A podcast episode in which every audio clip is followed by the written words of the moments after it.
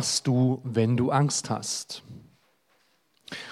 Wovor hast du Angst?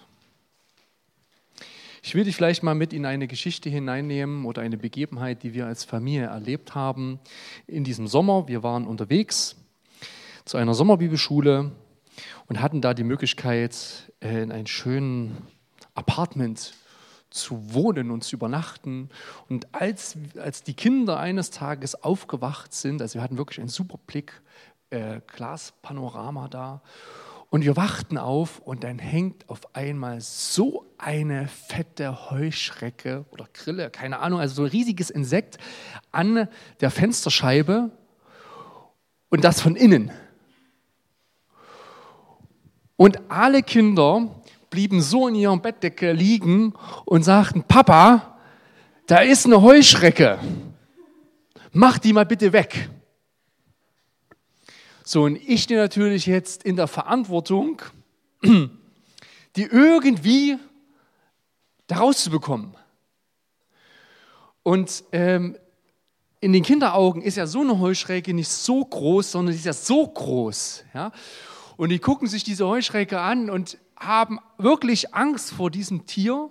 Und da denke ich mir, es gibt so eine äh, Bibelstelle aus dem Alten Testament, darüber durfte ich auch predigen, da auf dieser Sommerbibelschule, dass eigentliche Tiere vor uns Menschen Angst haben sollten.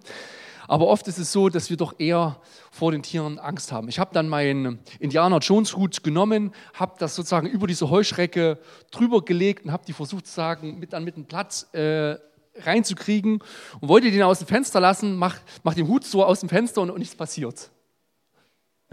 wo, ist die, wo denn die Heuschrecke? Und dann merkte ich, oh, die ist ja noch in diesem Hut. Also musst du noch kräftig schütteln, damit diese Heuschrecke wirklich aus diesem Hut fällt. Wovor hast du Angst? Ähm, und das mit den Tieren, mit den Insekten ist uns mindestens dreimal äh, in diesem Sommer passiert. Wir sind umgezogen in eine neue Wohnung und die erste Nacht dieser Wohnung um zwei ein riesiger Schrei. Wieder eine Heuschrecke bei der Reihe im Zimmer. Ähm, hängt genau auf der Lampe, also wirklich einen halben Meter von ihrem Kopf, von ihrem Bett entfernt, hing wieder eine Heuschrecke und ich durfte schon wieder eine Heuschrecke wegmachen. Also ich bin wahrscheinlich jetzt ein Heuschrecken-Eliminierexperte. Ähm, aber als Vater muss ich ja zeigen oder muss ich so tun, als hätte ich keine Angst. Also ich mag diese Viecher auch nicht. Also ich möchte die nicht unbedingt auf meiner Schulter sitzen haben. Und ich dachte mir, ach dir meine Güte, als die damals die Heuschreckenplage hatten, also das ist schon nicht ohne. Ähm, ich glaube, jeder von uns hat ja irgendwie Angst. Äh, und die Frage ist ja, wie, wie, gehen wir damit um? Also ich habe dann einfach mal aus Spaß äh, eingegeben, was es denn für Phobien gibt. Da gibt es wirklich alphabetisch gelistet, unglaublich, eine riesige äh, Latte an Ängsten, an Angst, Angstzuständen, die man haben kann. Bis dahin, das kann ich vielleicht teilweise auch nachvollziehen, so bei Z dann Zahnbehandlungsphobie. Also wer nicht gern zum Zahnarzt geht, ja, oder auch Dontophobie genannt, Dentophobie genannt. Ja, wer hat, wer hat Angst? Und na klar, vor Tieren und vielleicht vom Zahnarzt Angst zu haben, das denkt man, ja, hm, ist ja nicht ganz so schlimm. Aber wir werden im Leben gewisse Dinge erleben, wo wir Angst haben, vielleicht nicht die richtige Entscheidung zu treffen, vielleicht doch das Falsche ähm, zu wählen oder eine Prüfung nicht zu schaffen oder gar im Leben zu scheitern. Irgendwie Angst zu haben, dass es doch nicht so wird, wie man sich das vorstellt oder sogar ähm, Angst zu haben, wenn man dies oder jenes tut, dass vielleicht das eigene Image beschädigt wird dass man versucht, ein gewisses Bild aufrechtzuerhalten und dann Angst hat, wenn vielleicht doch jemand hinter die Fassade schauen kann. Oder auch Angst zu haben, dass man stirbt. Und Angst ist erstmal grundsätzlich was ganz Natürliches. Also das ist erstmal was auch Gegebenes. Jeder von uns hat Angst. Auch ich als Familienvater habe vor Tieren, vor manchen Tieren auch Angst. Und es ist eine Schutzreaktion von uns einfach. Der Körper also das, Angst ist ja nichts Rationales, sondern es ist was Irrationales. und es ist eine Schutzreaktion des Körpers. Deswegen kriege ich Angst nicht unbedingt weg, indem ich rationale Argumente bringe. Also wenn mein Kind Angst vor Dunkelheit hat und ich sage, da ist nichts, wir können das Licht anmachen und danach machen wir das Licht wieder aus, hat das Kind trotzdem noch Angst. Weil Angst etwas ist, was erstmal irrational ist. Und dennoch ist Angst erstmal dazu da, um es für irgendwas zu schützen. Also wenn du einen Abgrund entlang gehst, ist es bei den meisten Menschen so, dass sie davor Respekt haben da geht dir dein Herz schneller. Die meisten von uns würden sich wahrscheinlich gar nicht so nah an den Abgrund dran trauen. Das ist uns erstmal gegeben, weil hier Vorsicht, hier ist eine Gefahr. Aber äh, deswegen hat auch Angst etwas Gutes, aber Angst kann auch was Schlechtes haben, nämlich wenn Angst uns lähmt. Wenn wir keine Entscheidung mehr treffen können, weil wir Angst haben, die falsche Entscheidung zu treffen. Angst ist eine Schutzreaktion, aber Angst kann auch dazu führen, dass ich gelähmt werde, dass ich nicht mehr weiß, wie es weitergeht und dass ich keine Ahnung mehr habe, wie ich aus dieser Situation rauskomme und am besten grabe ich mich ein. Also es gibt zwei natürliche Reaktionen auf Angst. Die erste Reaktion ist Flucht. Ich versuche aus dieser Situation rauszukommen oder schlimmstenfalls Abwehr. Das kann äh, sich äußern in Angriff. Also es gibt eine Situation mit einem Freund, den hat man einfach von hinten umarmt und er hat es als Bedrohung angesehen und er hat sofort reagiert, weil er Angst hatte, dass da irgendwas passiert und deswegen voll auf Abwehrhaltung gegangen. Also es gibt entweder sagen Flucht, Fliehen oder vielleicht schlimmstenfalls Angriff. Und die Frage ist, wie gehst du mit Angst um? Und ich würde behaupten und bin davon fest überzeugt, dass wir wirklich alle in irgendeinem Bereich unseres Lebens Angst haben. Und da ist das, die Angst vor Kriechtieren und Insekten noch die kleinste Gefahr. Sondern wirklich, wenn es um Lebensentscheidungen geht, wo ich dann vielleicht nicht weiß, wie es weitergehen soll. Und ich will dich heute in eine sehr bekannte Begebenheit mit hineinnehmen, wo es genau um dieses Thema geht, wo Angst eine zentrale Rolle spielt. Und wir werden heute weitermachen im Markus-Evangelium. Wir befinden uns im Markus Kapitel 4. Und die Frage ist ja vielleicht, die wir zuvor klären müssen, oder zwei Fragen will ich mit euch klären, bevor wir in den Text direkt reingehen. Warum befassen wir uns überhaupt mit dem Markus-Evangelium? Und die zweite Frage ist, warum haben wir gerade diese Einteilung vorgenommen, wie wir sie, äh, wie wir sie vorgenommen haben? Warum befassen wir uns mit dem Markus-Evangelium? Weißt du warum? Ganz simpel. Weil Markus sich mit Jesus befasst. Und Markus ein Abbild gibt, wie er über Jesus gehört hat, wie ihm berichtet worden ist und das aufgeschrieben hat. Die vier Evangelien befassen sich zentral damit, wer Jesus von Nazareth ist und was wir über ihn denken und glauben sollen. Und dabei ist Jesus viel mehr als nur eine besondere Persönlichkeit. Also in der Vorbereitung der Predigt hatte ich überlegt, äh, wenn ich die Möglichkeit hätte, jemand mal näher kennenzulernen, wo ich jetzt einfach nicht rankomme, wer wäre das? Also welche besondere Persönlichkeit, da würde ich gerne mal ein Gespräch führen. Und ich hatte so eine, so eine Begebenheit, ich war dieses Jahr auf einem Konzert von einer, von einer Band und ähm, ich, die kommt aus Amerika, also die sieht man nicht so häufig. Und ich dachte, es wäre schon cool, mal mit denen zu reden. Ja, was saß denn da mit dem gestammelten Englisch? Und dann stehen wir da an unserem, an unserem Bus und zufälligerweise hat deren Tourbus genauso sagen in Blickweite von uns geparkt. Und dann kam natürlich jemand raus von denen und wir alle, die standen als Gruppe da, schaut mal, da ist jemand von denen. Und ich dachte mir, ja, eigentlich würde ich ja gerne schon mit denen reden, aber ich, ich weiß gar nicht, was ich sagen sollte. Ähm, und natürlich gibt es jemanden von uns in der Gruppe, der mit gar kein Problem hat, einfach zugeht und einfach einen Smalltalk anfängt und wir alle, what? Ja, es gibt besondere Personen. Ich habe auch so eine Person ganz kurz kennengelernt. Ähm, manchmal gibt es so Personen, die haben so eine gewisse Ausstrahlung, so eine Aura. Ich habe mal einer Person, einen älteren Herrn, einfach nur die Hand gegeben, die Hand geschüttelt und wusste, als er mich anschaut, irgendwie, das ist eine besondere Person. Der hat eine Ausstrahlung, das kann ich gar nicht, gar nicht in Worte fassen und fand das sehr beeindruckend. Und wenn wir uns mit Jesus befassen, ist Jesus viel mehr als eine besondere Person. Die Hauptaussage aus dem ersten Part, wo wir uns mit, Markus, mit dem Markus-Evangelium befasst haben, ist, dass der Schöpfer mit beiden Beinen hier auf der Erde stand. Der Schöpfer dieses Universums hat gesagt, ich werde Mensch. Ich komme in das Seine. Ich komme hierher und zeige mich. Ich werde präsent. Ich werde verfügbar. Gott ist unter uns.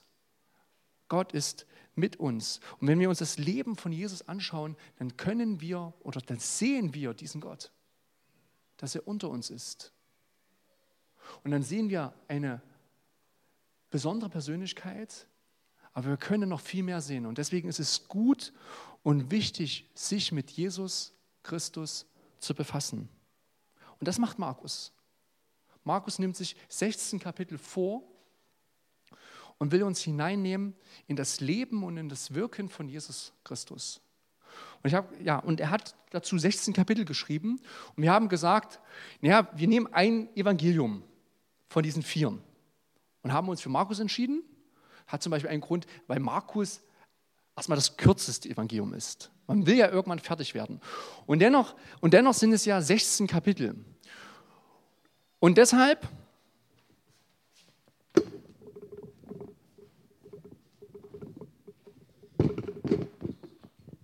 Also Markus hat 16 Kapitel und damit man einen gewissen Überblick bekommt, ist es wichtig und gut, ähm, ein bisschen Struktur zu verstehen. Ähm, Inhalt lässt sich gut über Struktur merken oder erfassen. Und man kann grundsätzlich sagen, dass das Markus-Evangelium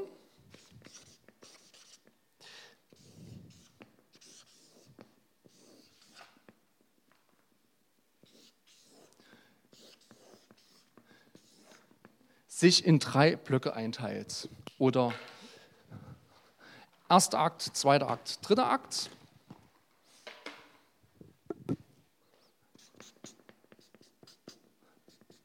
Ah, drei, das kriegen wir noch hin zum Zählen.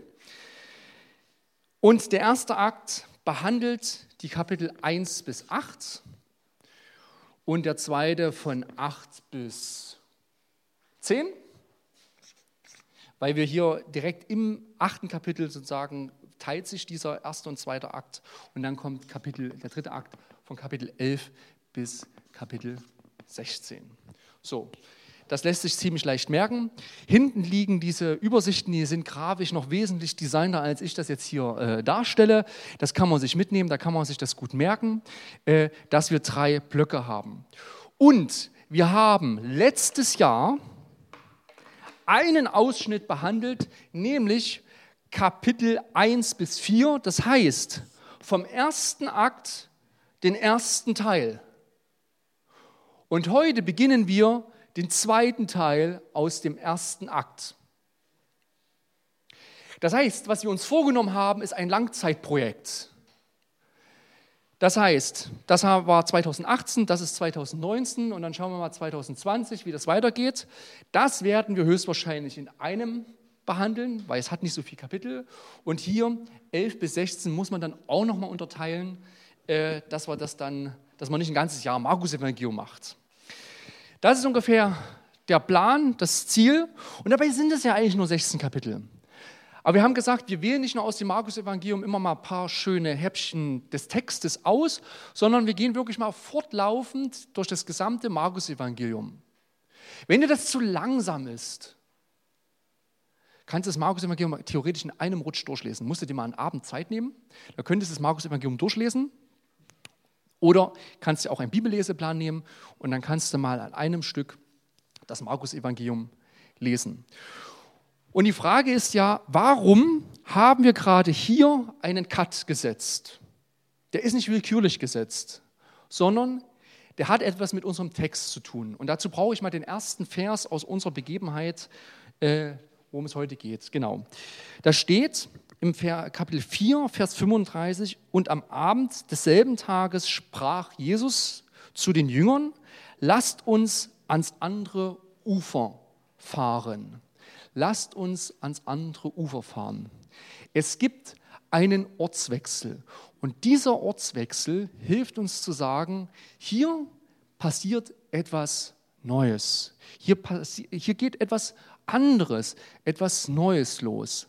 Ich habe jetzt nicht die Zeit, konkret zu erklären, warum das wirklich so fundamental interessant ist, weil ich darüber auch schon mal eine Predigt gehalten habe, die dir heißt, auf der anderen Seite. Das bezieht sich genau auf diesen Vers hier.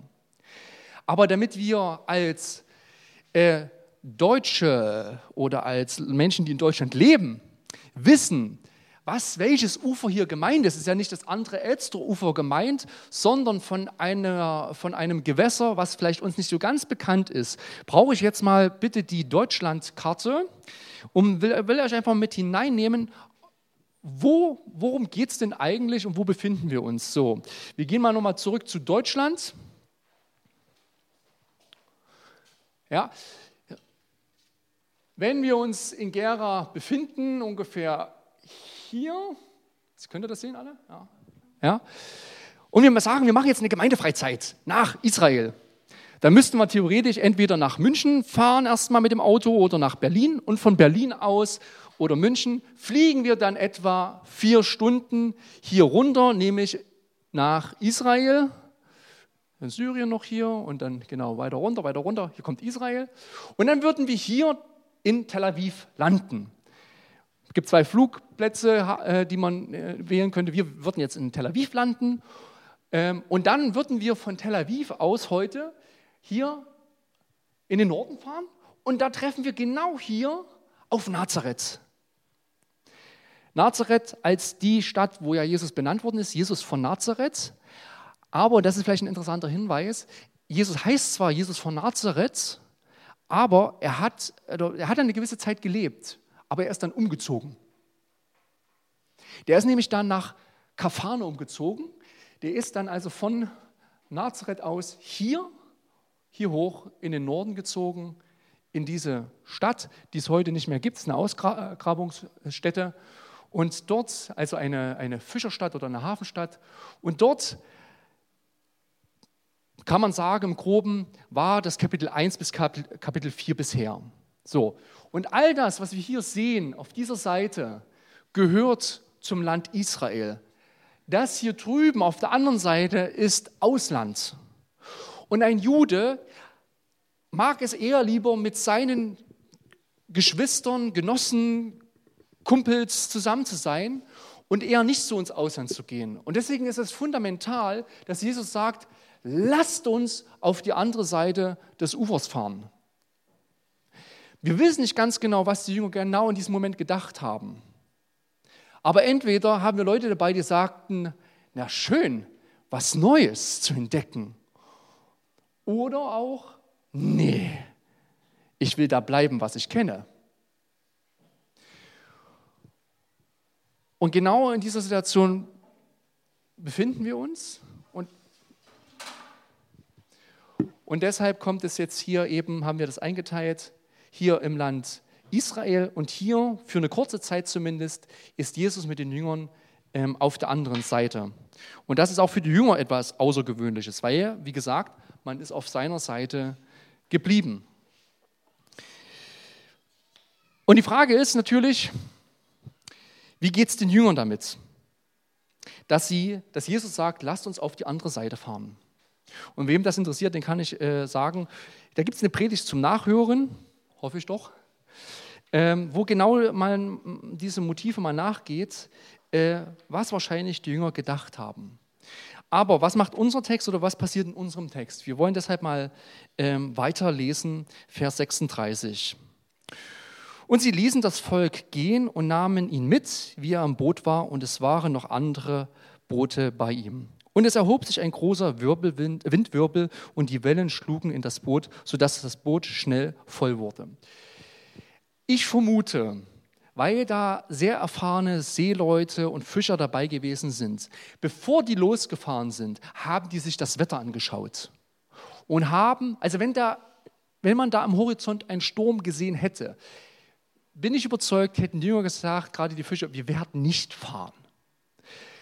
Dies wiederum bedeutet, da kam ein Sturm auf, den sie eben nicht, mit dem sie eben nicht gerechnet haben, der nicht vorhersehbar war.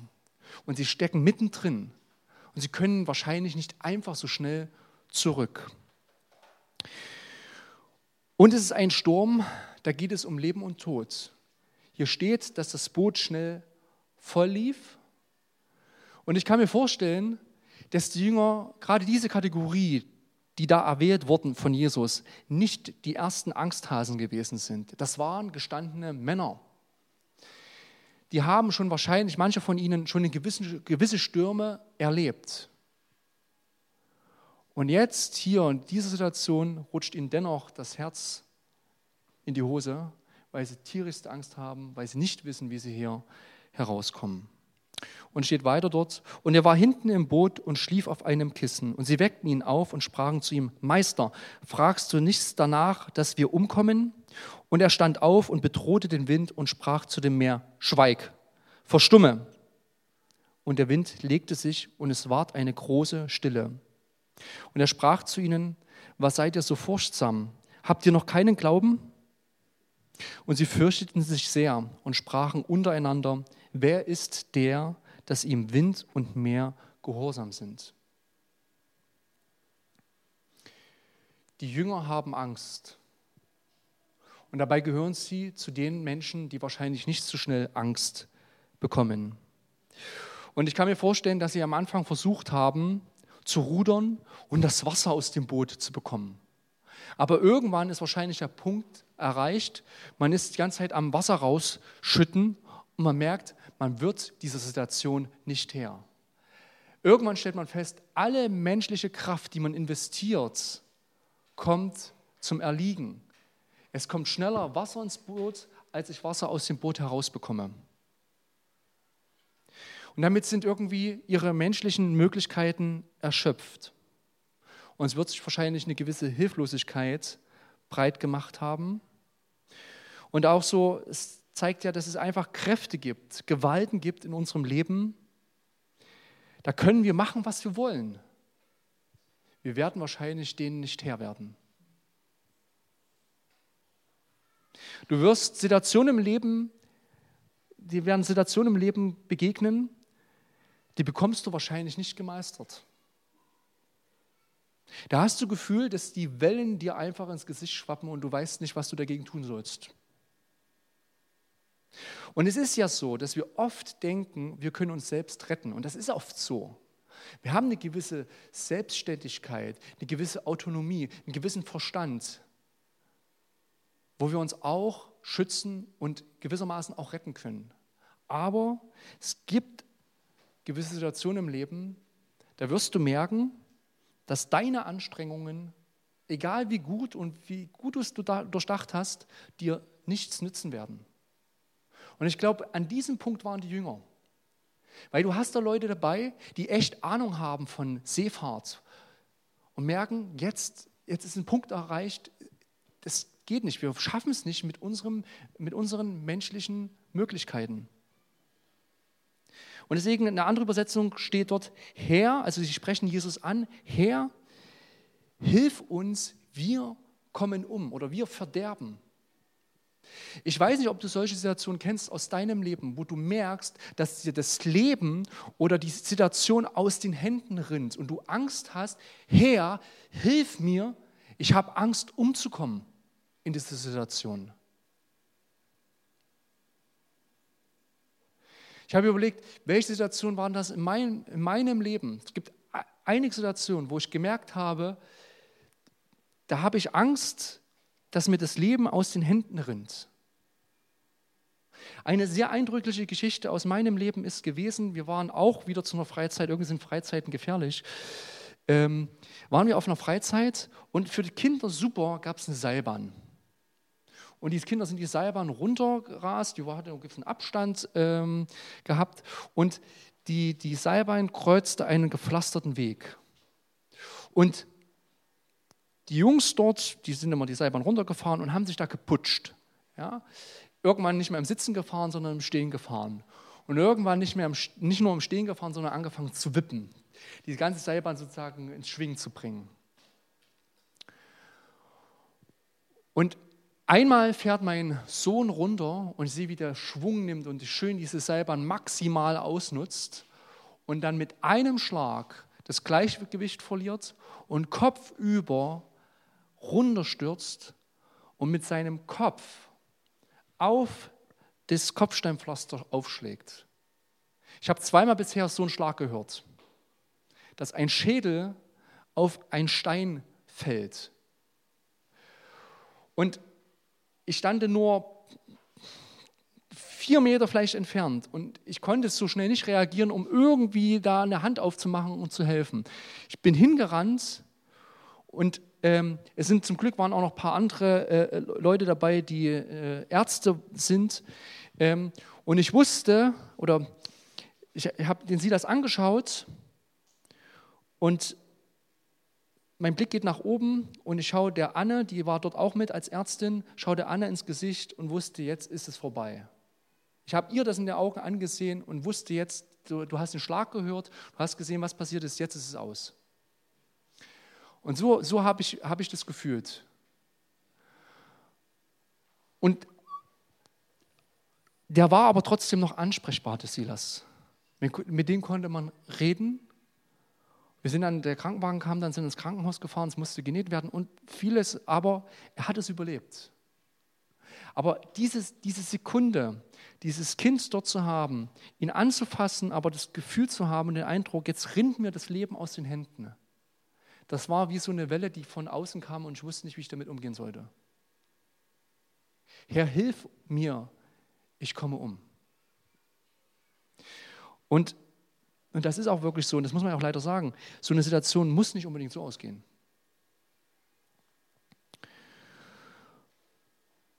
Und die Frage ist, was macht denn der Jesus? Hier in dem Text steht, dass Jesus schläft. Ich weiß nicht, welches Gottesbild du hast, aber darf das Jesus? Hast du manchmal den Eindruck, dass Gott schläft? Dass sich Gott weit, äh, weit weg anfühlt? Dass ich den Eindruck habe, ich komme zu Gott nicht durch? Du fühlst dich in, in, in Stich gelassen, alleine gelassen mit deiner Situation, mit deinem Problem?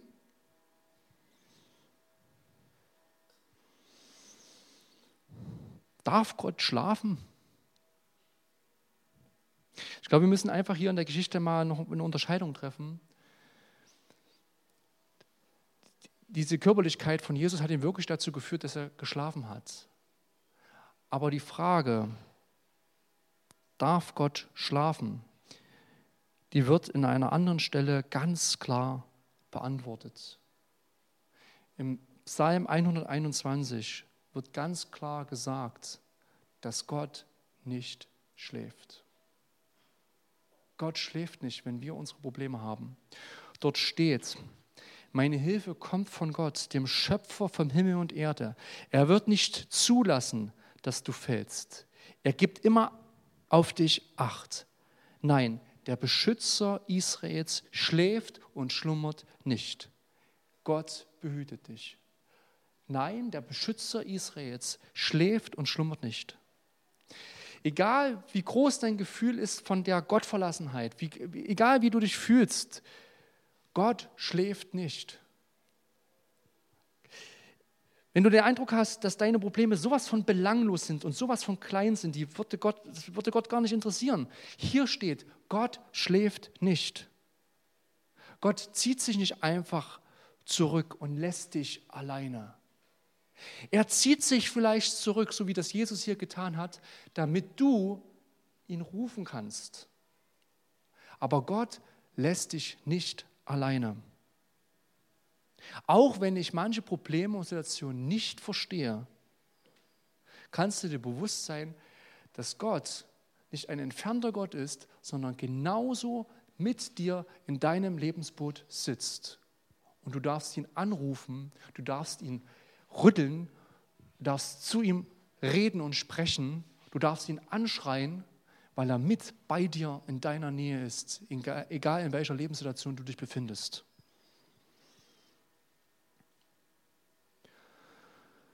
Und genau das machen die Jünger. In ihrer Situation, wo sie mit ihren Möglichkeiten nicht weiterkommen, rufen sie zu Jesus.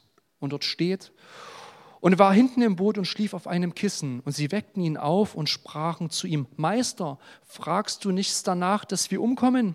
Und er stand auf und bedrohte den Wind und sprach zu dem Meer, Schweig, verstumme. Und der Wind legte sich und es, wird, und es ward eine große Stille. Weißt du, wir haben nicht immer die Möglichkeiten, äh, Möglichkeit, jede Situation zu kontrollieren. Das schaffen wir im Leben nicht. Aber was wir immer machen können, ist uns aushändigen. Wir können immer wieder zu Gott kommen. Wir können ihn ansprechen.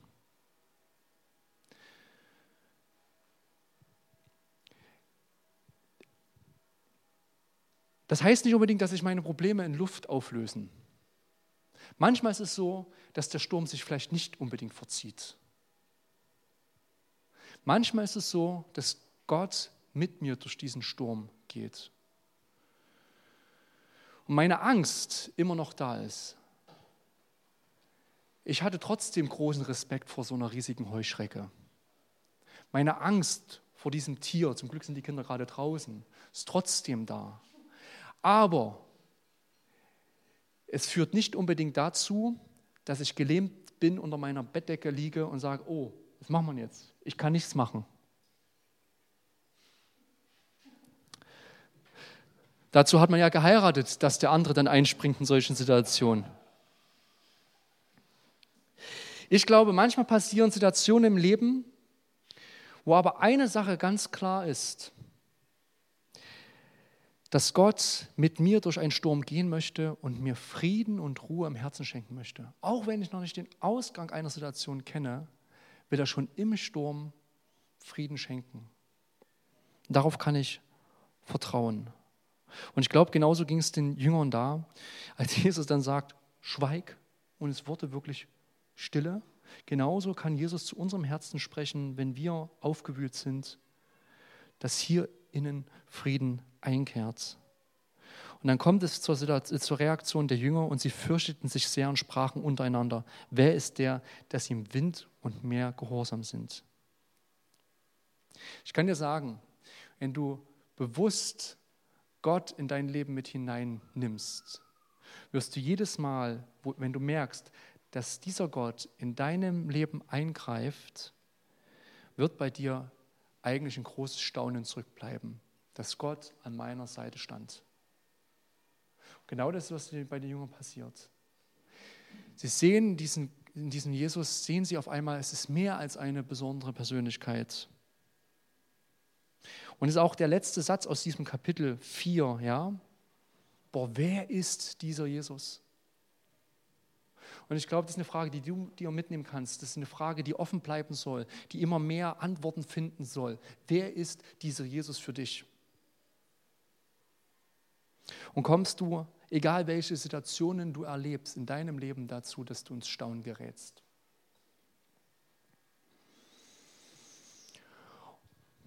Und eigentlich wäre ich jetzt fertig mit meiner Predigt, wenn es da nicht einen Vers gibt, der es mir ein bisschen schwer macht, der Vers 40. Ich will dir erklären, warum. Im Vers 40, also sie wecken Jesus auf und Jesus sagt zu ihnen, und er sprach zu ihnen, was seid ihr so furchtsam? Habt ihr noch keinen Glauben? Also ich habe mich, ich habe wirklich lange mit diesem Vers gerungen, weil ich habe dir gerade erklärt, wenn du eine Situation im Leben hast, wo du nicht zurechtkommst, geh zu Jesus. Wenn du Angst hast, dann bring deine Sorgen und deine Ängste, sollst du Jesus bringen. Das machen doch genau die Jünger. Müsste nicht Jesus sagen, hey super, dass ihr zu mir gekommen seid. Ich habe die ganze Zeit eigentlich schon gewartet, hinten. Ich habe gar nicht geschlafen. Ich wollte nur gucken, was ihr macht. Und jetzt habt ihr endlich die Möglichkeit ergriffen und seid zu mir gekommen. Jünger, ich habe die ganze Zeit in euch geglaubt, dass ihr, dass ihr das schafft, dass ihr merkt, ich bin bei euch. Das ist gerade die Aussage mein, meiner Predigt. Und hier passiert es aber so, dass Jesus das tadelt. Und ich habe mich gefragt, warum tadelt Jesus das, dass sie doch zu ihm kommen? Das ist doch das Beste, was sie machen können. Hätten sie vielleicht das Problem alleine lösen sollen? Ja? Meint Jesus vielleicht, dass, sie zu, also dass ihr Glaube zu klein gewesen ist, dass sie vielleicht selbst den Sturm hätten stillen können? Ich hätte Petrus sagen sollen, schweig und verstumme. Zeigt es denn nicht gerade echten Glauben, dass ich mich an Jesus wende?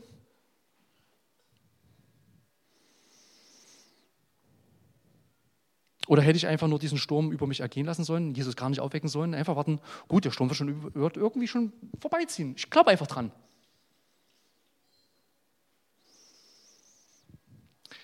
Ich habe vielleicht keine finale Antwort drauf, aber was mir wichtig geworden ist, ist folgendes. Warum tadelt das Jesus? Ich glaube, wenn du das bist, dann wirst du im Leben, wenn du dich auf Gott und Jesus einlässt, wirst du Erfahrungen mit Jesus sammeln. So, du wirst Jesus kennenlernen. Du wirst vielleicht Dinge über ihn ins Staunen geraten, das, was ich auch gerade erzählt habe. Aber, und ich glaube, das ist, was Jesus eigentlich möchte, ist, dass unser Glaube immer wieder wächst, ein Stück größer wird. Das heißt, wenn das meine Komfortzone ist, meine Glaubenszone, dass ich trotzdem immer wieder aufgrund der gemachten Erfahrungen wieder rausgehe und sage, Gott, ich möchte dir vertrauen. Jetzt kriege ich das hier alleine hin, aber ich möchte den nächsten Schritt rausgehen. Und ich glaube, die Jünger, die haben viel mit Jesus erlebt. Aber wir sollen mit unserem Glauben nicht stehen bleiben, dass der irgendwie starr ist, sondern der soll immer größer werden. Umso älter ich werde und umso mehr Erfahrungen ich sammle, soll ich eigentlich wissen, ich kann mich auf meinen Gott verlassen. Und die Frage ist, lasse ich es zu in meinem Leben, dass Gott mich herausfordern kann? Und nicht mit dem Status, wo ich jetzt schon bin, sondern wieder einen nächsten Schritt rauszugehen und zu sagen, Herr, ich vertraue dir, weil ich weiß, weil meine eigene Geschichte zeigt, dass du in einer anderen Situation die gesamte Zeit bei mir gewesen bist. Ich will dir vertrauen, auch wenn der Weg unbekannt ist, auch wenn ich noch nicht weiß, wo es hingeht. Und da will ich dir vertrauen. Und ich glaube, das war das Problem dieser Jünger an dieser Stelle. Sie haben das Jesus erstmal nicht zugetraut. Meine Frage ist, traue ich Jesus zu, wenn ich meine eigene, wenn ich mein eigenes Leben sehe und die Wunder, die Jesus in meinem Leben getan hat, dass ich darauf vertraue, dass Jesus nicht einfach sagt, jetzt ist Schluss, jetzt ist deine Wunderdatenbank erschöpft, jetzt, jetzt gibt es keine Wunder mehr, jetzt wirst du nichts mehr von mir erleben, sondern immer wieder weiter rauszugehen, dass ich neue Wunder mit ihm erlebe. Und wann erlebe ich Wunder? Nicht, wenn ich in dem bleibe, wo ich bin,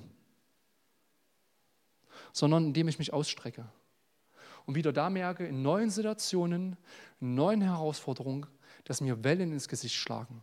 Und das passiert nur da, wo der Sturm ist. Und entweder bleibe ich zu Hause im schönen warmen Bett und lasse die Bettdecke bis zur Kante hier oben und sage, die Heuschrecke wird auch ohne mich verschwinden. Die verschwindet irgendwann. Oder sage ich, ich gehe einen Schritt und möchte vertrauen, dass Jesus an meiner Seite ist, weil ich überzeugt bin, dass dieser Erlöser lebt.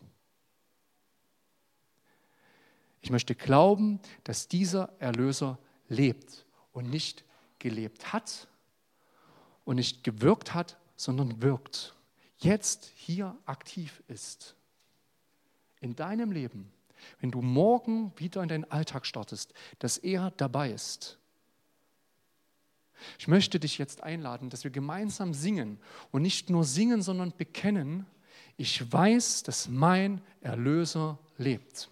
Ich bitte euch einfach dazu aufzustehen und äh, wenn ihr das wollt, einfach wirklich nicht nur zu singen, sondern wirklich das vom Herzen zu bekennen. Ja, ich glaube dran, mein Erlöser lebt und hat nicht nur gelebt, sondern er lebt mit mir. Er ist mit mir dabei.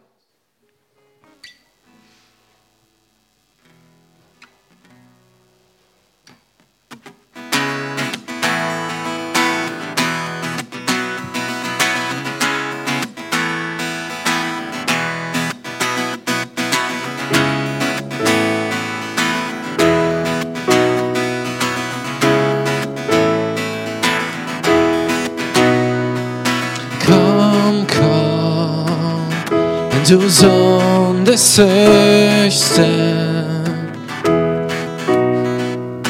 Komm herab, zerreiß die Finsternis. Komm, komm, du Herr des Himmels. Komm, mein treuer Freund, verlass mich nicht. Ich weiß, dass mein Erlöser lebt. Ich weiß, dass er hoch oben steht, hoch über all dem Staub der Welt. Ich weiß, dass mein Erlöser lebt.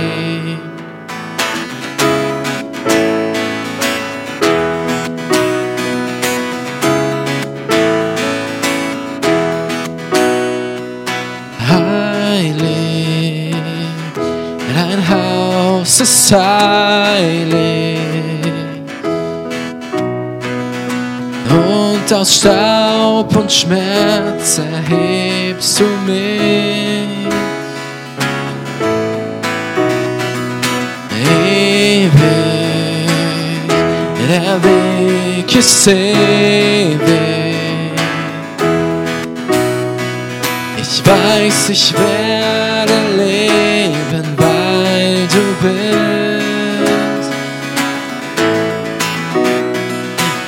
weiß, dass mein Erlöser lebt. Ich weiß, dass er hoch oben steht, hoch über all dem Staub der Welt. Ich weiß, dass mein Erlöser lebt. Ja, ich weiß, dass mein Erlöser lebt. Ich weiß, dass er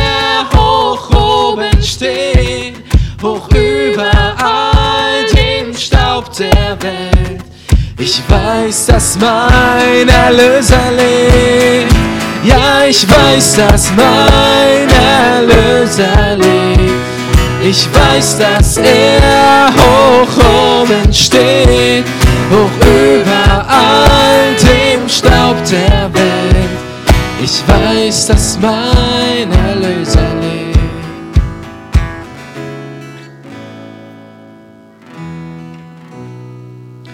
Möchte dir gern noch einen Psalm mit auf den Weg geben, den du selbst beten kannst, den du laut dir vorsagen kannst, an den du glauben kannst und der eigentlich das, was wir heute gehört haben, nochmal zusammenfasst. Der Psalm 32. Ich lese mal nur die Verse 5 und bis 7.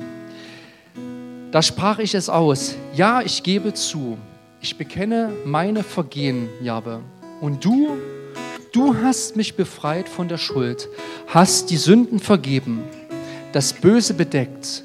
Darum, wer dich liebt, der bete, wann immer er dich antreffen kann.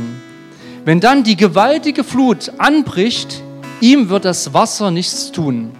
Bei dir bin ich sicher geborgen, beschützt in jeder Gefahr und vom Jubel der Rettung umschallt.